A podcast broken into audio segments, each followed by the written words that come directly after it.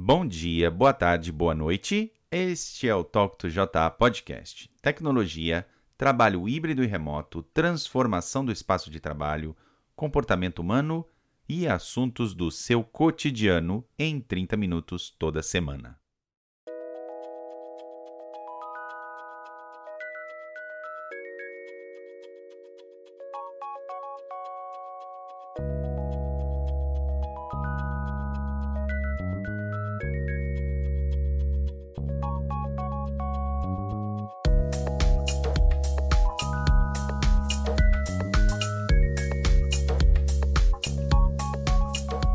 Pessoal, bem-vindos a mais um Toque do JA.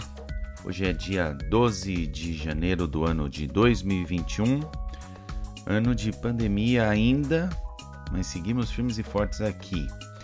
Bom, hoje vamos falar sobre um assunto que com certeza está no no cancioneiro popular, como diziam aqui. Ele tá, todo mundo sabe que isso existe, é, só que existem certas nomenclaturas que a gente não se dá conta, principalmente no meio, do, no meio corporativo, onde a gente precisa ter uh, talvez uh, informações adicionais para tomar decisões estratégicas de negócio. E hoje eu vou falar sobre um desses termos uh, que se chama Internet of Behavior ou Internet do Comportamento. Você já ouviu falar sobre é, IOB? Esse é o termo, né? IOB, você já ouviu falar? Você sabe o que, que significa isso? Vamos acompanhar hoje, nos próximos minutos, para entender um pouco mais sobre o conceito do internet do comportamento e os seus benefícios para quem está é, modelando os espaços de trabalho do futuro. Vamos acompanhar hoje.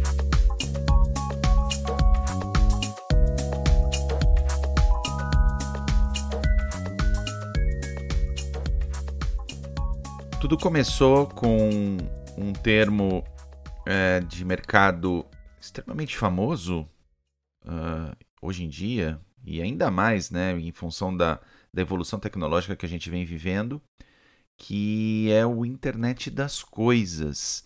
Acho que talvez ele tenha sido o precursor de vários movimentos de, de desenvolvimento tecnológico né, que proporcionaram uh, melhoria de processos, velocidade, acesso. Acho que tudo isso que a gente vem vivendo hoje em dia é, em relação à a, a, a, melhora da qualidade de conexão, a, obviamente a quantidade absurda de aplicações que consultam informações, bancos de dados é, e que permitem com que, de certa forma, a nossa vida vá sendo cada vez mais é, otimizada. Né? O Internet das Coisas ele surgiu, uh, eu diria que há, pelo menos aí algum, há 10, 15 anos, mas hoje em dia a gente vê aplicações práticas, né? O nosso dia a dia ele é inundado de Internet das Coisas. Toda vez que você é, usa o Alexa ou a Siri ou, ou, qualquer outro assistente virtual é um primeiro exemplo. Talvez seja um exemplo até mais uh, elaborado né, do conceito de IoT, porque uh, são conceitos de acesso a informações, a, a, a, a bancos de dados, uh, já não brutos, né? você já tem alguma, alguma curadoria de informação para te dar respostas a certos estímulos pessoais, né? Então, quando você conversa com a com a Alexa e, e pede a sua música favorita, provavelmente ela tem acesso a um banco de dados enorme, onde você é, pode tomar essas informações de maneira muito fácil e, no final, tocar a música que você gosta. Mas isso é um exemplo, como comentei, muito é, é, talvez evoluído disso. Né? O Internet das Coisas ele surgiu com um propósito muito nobre. Ele nasceu com o objetivo da gente coletar dados sobre situações do nosso dia a dia. É... Bom, isso vem ali desde, a, como eu comentei, há, há, há 10 anos atrás, é, e ele foi concebido para é, atuar em situações, em segmentos de mercado, uh, no princípio específicos, né? mas hoje em dia, claro, a gente vê isso uh, funcionar uh, em diversos setores. Eu vou trazer aqui alguns dos exemplos até para que você se relembre, né? Porque você sabe o que é a internet das coisas, mas como a gente não fala todo dia sobre a, o assunto, é, talvez passe batido aí, né? A primeira é, grande uh, ação do internet das coisas são aquilo que a gente chama de cidades inteligentes, né? Então, governos uh, uh, prefeituras, uh, governos estaduais, governo federal, uh, eles têm uh, olhado a internet das coisas como algo para se medir certos comportamentos da administração pública, no sentido de melhorar esses serviços à população. Então, quando a gente visualiza uma situação onde o tráfego é medido uh, pra, uh, de uma forma para que se evite congestionamentos, ou mesmo, né, uma, uma forma mais moderna, quando você tem sensores dentro de um, de um cesto de lixo na rua, é, e que pode indicar ali que de, chegou determinado nível né, de, de, quantidade de lixo lá dentro e automaticamente essas informações são enviadas a um centro de controle uh, é, é, acionando os caminhões de coleta de lixo para fazer uma coleta mais, é, não vou dizer seletiva, mas é uma coleta mais é, focada na, nas regiões onde, de repente, um, uma demanda de lixo, vamos dizer assim, é maior. Isso é IoT. É um outro exemplo é o segmento do agronegócio, né?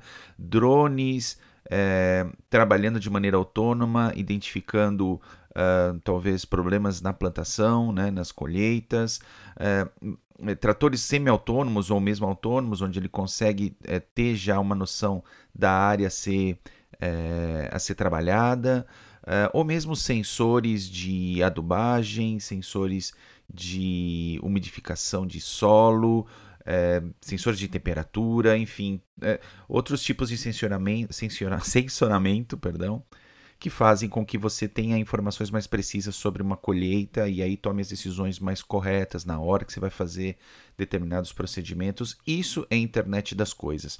Então, basicamente, IoT tem é, uma relação direta com, com geração de dados. Então, a gente está trabalhando na geração de dados. Esses dados a princípio são brutos, claro, né? São coletas de informações e, e muitas informações. E uh, também aí a gente, uh, só fazendo uma menção honrosa, a gente vê muito uh, o trabalho de Big Data, porque para você coletar informações brutas é uma coisa, né? Você pode gerar uma quantidade ah, infinita de informações. Agora, o importante é o que fazer com todo esse dado, com tanta informação coletada. Então, IoT basicamente é, tra se trata de coleta de informações. Agora, essas informações elas estão dentro de um contexto onde é necessário a gente ter uma, uma abordagem específica de comunicação. Porque esses sensores estão espalhados em diversos locais, dentro de uma plantação, Uh, você pode ter máquinas autônomas ou semi-autônomas uh, rodando dentro do seu ambiente fabril. Você pode ter carros também autônomos ou semi-autônomos andando na rua e eles têm que tomar a decisão se vai virar para a esquerda, se vai virar para a direita, se vai acelerar, se vai frear. Para isso é preciso que todos os sensores e todas as máquinas que vão tomar decisões de maneira autônoma, que elas se comuniquem com outras bases de dados e também com algo que possa fazer, vamos chamar assim, curadoria desses dados, processar os dados.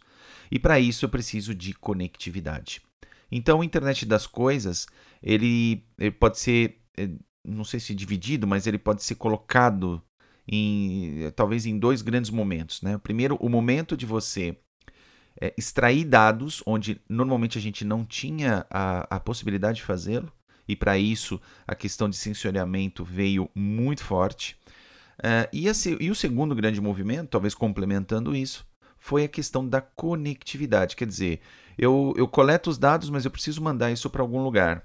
E para isso uh, forçosamente falando, vamos dizer, vamos dizer assim, a gente viu uma explosão da, de conexões banda larga, Wi-Fi e cada vez uh, mais largura de banda para a gente conseguir conectar é, esses sensores, esses dispositivos, agora talvez autônomos, é, que geram dado, que geram conteúdo que a princípio é bruto, mas que é relevante dentro de um contexto de análise é, a posteriori. Então eu preciso de bastante conectividade. A IoT é isso, pessoal. É dado é, sendo gerado e, e sendo enviado para algum lugar de maneira autônoma ou semi-autônoma. Quer dizer, é, é fazendo é, coletas constantes de informação. Para isso, Uh, obviamente a gente vê essa evolução. Então, quando a gente fala de uh, rede celular, 4G, 5G agora, sei lá, talvez no futuro 6G ou qualquer que seja a nova tecnologia que vai ser é, criada para facilitar a conectividade, isso tudo é IoT e aí a gente consegue ser, ter aplicações é, para o setor público, para o setor privado, para o setor de agronegócio, para as indústrias, para o segmento de, entre, de entretenimento, por exemplo, é, de, é, da nossa, do nosso dia a dia. Então, isso é, é o IoT. E claro, quanto mais dispositivos conectados numa rede, no caso a internet, é, mais demanda de conectividade é necessário. Por isso, é, tudo isso acaba, de certa forma, empurrando uh, para uma evolução da conectividade. Então a internet começa a ficar muito mais robusta porque eu tenho não só celulares, computadores ou impressoras, sei lá, conectadas na internet, mas agora eu tenho sensores, eu tenho outros dispositivos que eu não contava é, da sua existência há alguns anos atrás e que precisam ter endereçamento, que precisam ter segurança na, na, na, transação de dados. Eu preciso ter também um trabalho de infraestrutura de rede muito grande. E IoT foi um grande impulsionador desse negócio. Cara, IoT é, é o futuro, ainda há muito o que fazer, nós estamos talvez só engatinhando, mas tem muito mais coisa aí para a gente é, desenvolver é, de hoje para o futuro.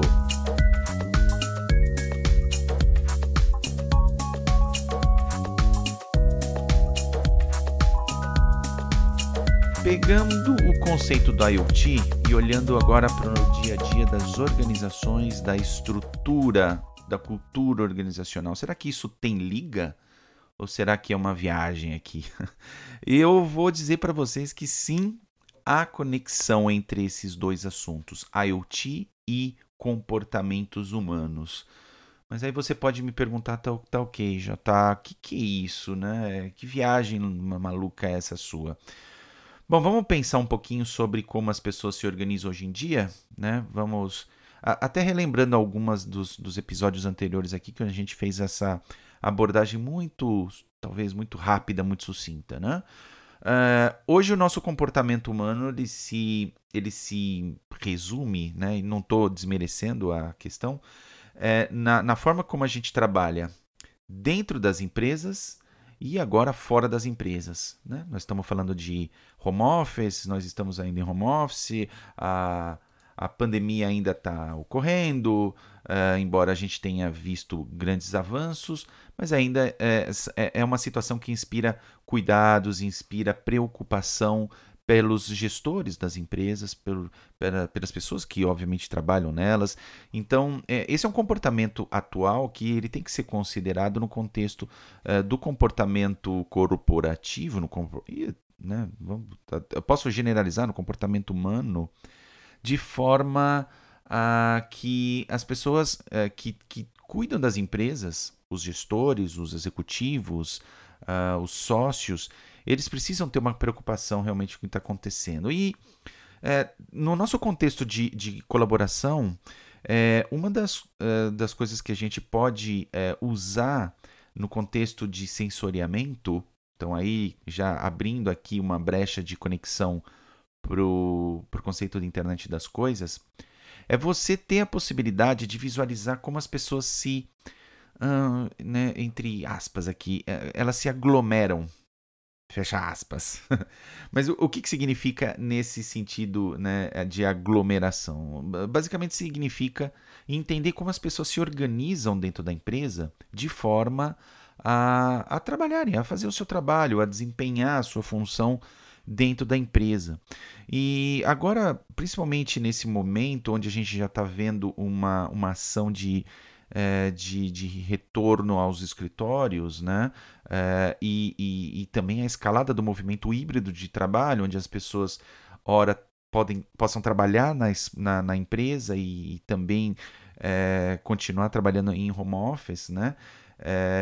a gente vê essa preocupação em termos de aglomeração. Quer dizer, onde as pessoas vão sentar, é, se o novo espaço de trabalho é, pós-pandemia é, dá suporte a essas, esses movimentos, né? e se não dá, o que fazer. Então, de verdade, as empresas estão realmente bastante preocupadas nesse retorno né, da, da, das pessoas, porque é, os, os, perigos de contaminação existem, a, a, forma como as pessoas elas costumam se concentrar, se aglomerar, é, podem ainda inspirar certos cuidados. Então, é, o que a gente tem visto é, seria, no caso, a aplicação de sensores de comunicação, de data analytics, para entender o comportamento das pessoas dentro da empresa. E aí surgem novos sensores, se a gente pode chamar dessa forma, para tentar medir o comportamento de, de, que está acontecendo dentro da empresa, nesse sentido de aglomeração. Né? Eu, de novo, eu, eu, eu, eu uso a palavra aglomeração não, não sendo um termo pejorativo nesse caso, é uma forma de como as pessoas se organizam, pessoal. As pessoas tomam café, elas almoçam, elas conversam, é, e nesse caso existem certas, com, é, é, certas condensações, né, aglomerações de pessoas. Né? Isso é muito natural. O que a gente agora precisa fazer é tomar um pouco mais de cuidado, ainda muito em função da Covid. Então, os sens novos sensores aparecem, como eu comentei.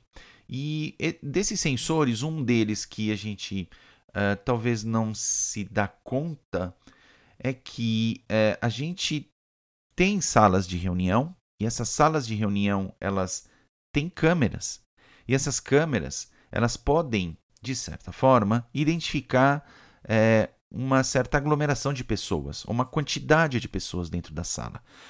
hoje, em função desse, desse movimento de distanciamento social é, é super importante entender, principalmente para você que é gestor, para que, é, que, principalmente de facilities, né, que está olhando isso como uma, como uma, é, uma importância talvez maior do que outras pessoas da empresa, você tem que, de certa forma, entender quantas pessoas estão dentro de uma sala de reunião. Se essas pessoas estão aglomeradas, é, como elas estão organizadas dentro da sala. E uma das formas de você saber disso é utilizando uma, uma solução de videoconferência. Nossa, videoconferência. Mas a videoconferência serve para isso? E eu digo para você: serve. Ela serve porque em, determinados, em determinadas situações existe tecnologia suficiente para que as câmeras de vídeo identifiquem rostos, né, expressões, e com isso ela consiga saber quantas pessoas tem dentro de uma, perdão, dentro de uma, de uma sala de reunião. Mas aí você também pode me perguntar, poxa, Zé Alfredo, isso é quase um Big Brother, né? O que você está me propondo é fazer com que as videoconferências é, é, olhem é, de maneira ininterrupta para as pessoas que estão dentro da sala. E isso não pode gerar um certo desconforto para quem está nessa sala. É, olha, independente dessa discussão, né, é, é, acho que tem muito em função também de, da cultura de cada empresa, mas é nesse, nesse momento onde eu preciso ter essa noção espacial do que está acontecendo dentro daquela, daquele ambiente, daquela sala de reunião. É, um tipo de sensor, de sensor importante é a câmera e a gente pode usar dados para fazer isso. Né? Não talvez identificando uh, uh, profundamente o que está acontecendo, saber, uh, saber certos comportamentos lá dentro, mas identificar pelo menos uma quantidade X de pessoas. É, e isso as, as câmeras de videoconferência podem fazer. Agora, pensa é, numa maneira construtiva. Eu posso pegar esse dado, que é a quantidade de pessoas, e tomar uma ação uh, de automação direta ou indireta. Né? Ações como, por exemplo, olha, se eu tenho uma sala de reuniões onde a quantidade máxima de pessoas, uh, em função, obviamente, do distanciamento social, é de 5 pessoas e entram 10 pessoas, o sistema vai dar um aviso talvez um aviso gentil, né? Direto na tela da, da, da, videoconferência ou em alguma outra situação de digital signage que também é possível integrar, passando a seguinte informação: olha, pessoal, essa sala tem capacidade para cinco pessoas devidamente distanciadas.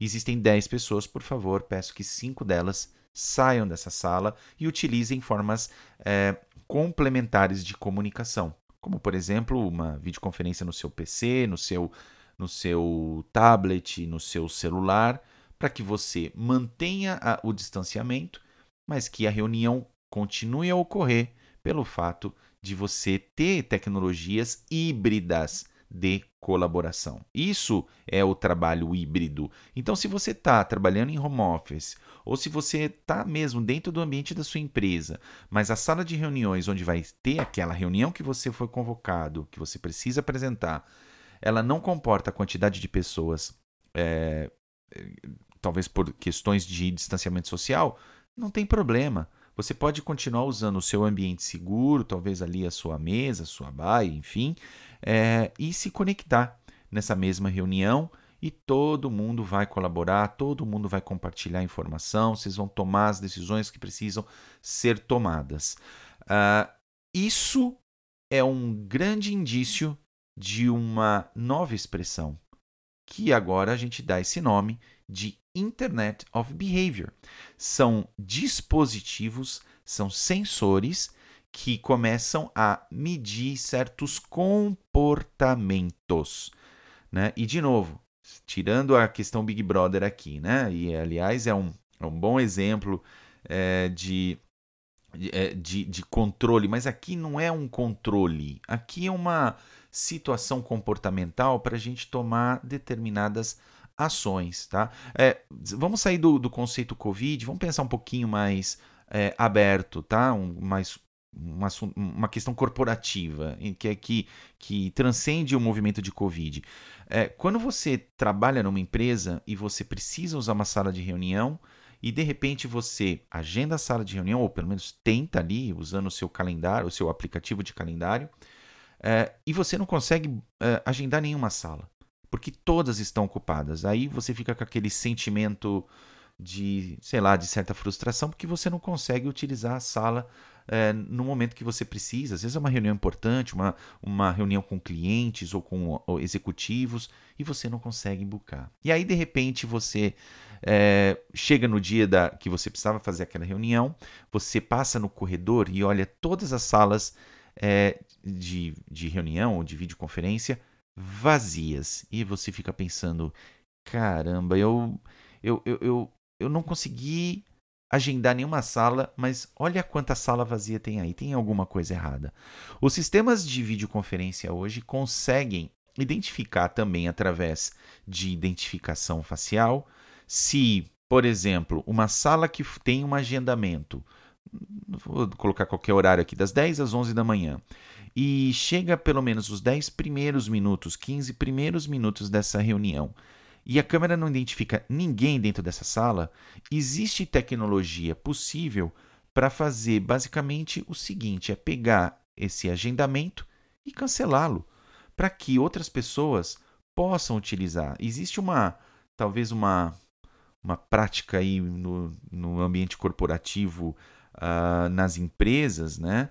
É, que as pessoas costumam agendar salas mas elas não usam a sala, ou elas usam da maneira inadequada, ou elas é, tomam, vamos chamar assim, tomam de assalto uma sala que foi agendada por outra. Então é uma confusão, é uma, é uma loucura que não faz sentido algum, que desprofissionaliza né, o, a empresa em função do comportamento, uh, talvez do, do uso racional do espaço né? E, e, obviamente prejudica a imagem da empresa. Você não tem a dúvida quando você vai chega numa reunião, numa empresa, você sendo um fornecedor, ou sendo cliente de uma empresa e você é, vê que é uma confusão, as pessoas estão tentando, é, os, tem, existem às vezes salas pequenas de reunião cheias de gente, aí você vê outras salas muito vazias e aí você é, lá, talvez, a, a pessoa que está te recebendo tentando achar uma sala de reunião, não é uma coisa muito muito legal de se ver, né? Pode dar a impressão, de novo, é uma. Talvez aqui eu passo uma percepção pessoal, mas pode dar a impressão de que a empresa não é organizada, ela não tem, ela não está muito focada nas pessoas. Então, é, a gente tem como fazer isso e o IOB também consegue identificar esse tipo de situação. Se a sala ela tem uma, um agendamento né, e a câmera não enxerga ninguém lá dentro, simplesmente cancela. Cancela esse agendamento. Tem outras pessoas que querem usar essa sala e que precisam usar essa sala. Então, isso é um exemplo de Internet of Behavior, de internet do comportamento. Todas essas câmeras, as videoconferências, né, per se, já estão conectadas na internet e existem é, dados que podem ser capturados e, e, e, e trabalhados nesse sentido no sentido de identificar como eu comentei no primeiro exemplo, se os padrões de distanciamento social estão sendo respeitados dentro de uma sala de reunião, e se inclusive existem pessoas que estão convocadas para uma reunião naquelas mesma sala.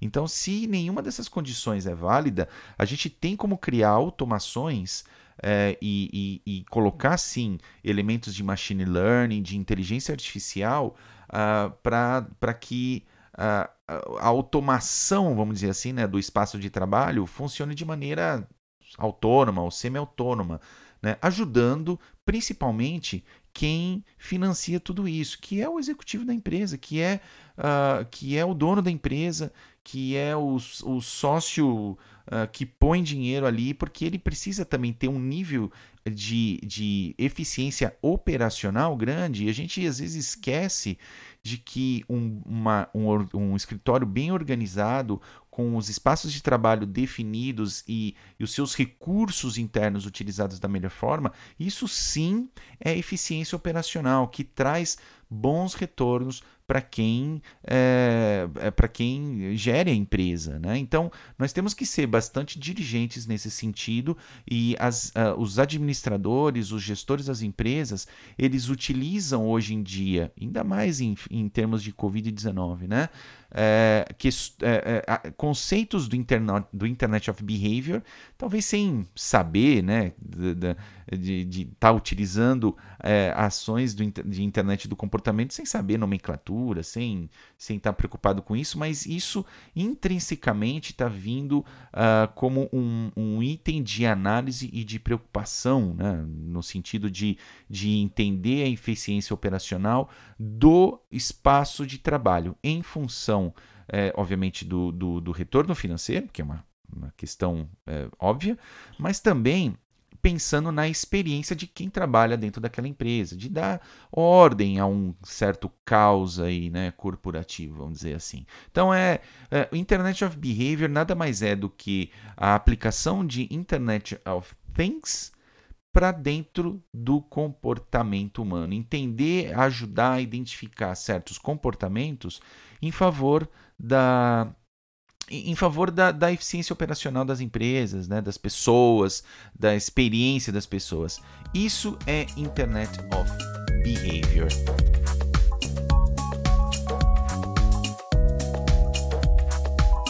Bom, pessoal, chegamos mais ao, fim de mais um episódio do Talk to JA. Espero que vocês tenham gostado. Se você quer aprender cada vez mais sobre a automação dos ambientes corporativos, nas salas de reunião, estamos à disposição, existe bastante conteúdo sobre isso, basta entrar em contato com a gente aqui é, a qualquer momento, estamos sempre à disposição. O LinkedIn, a nossa página no LinkedIn, no Toque do JA, é, também é um bom lugar para você é, colocar sua pergunta, abrir uma discussão. Tenho certeza que muitas pessoas do nosso segmento podem compartilhar as suas visões e ajudar você a tomar a melhor decisão de negócio. Muito obrigado, pessoal. A gente se vê na semana que vem. Tchau!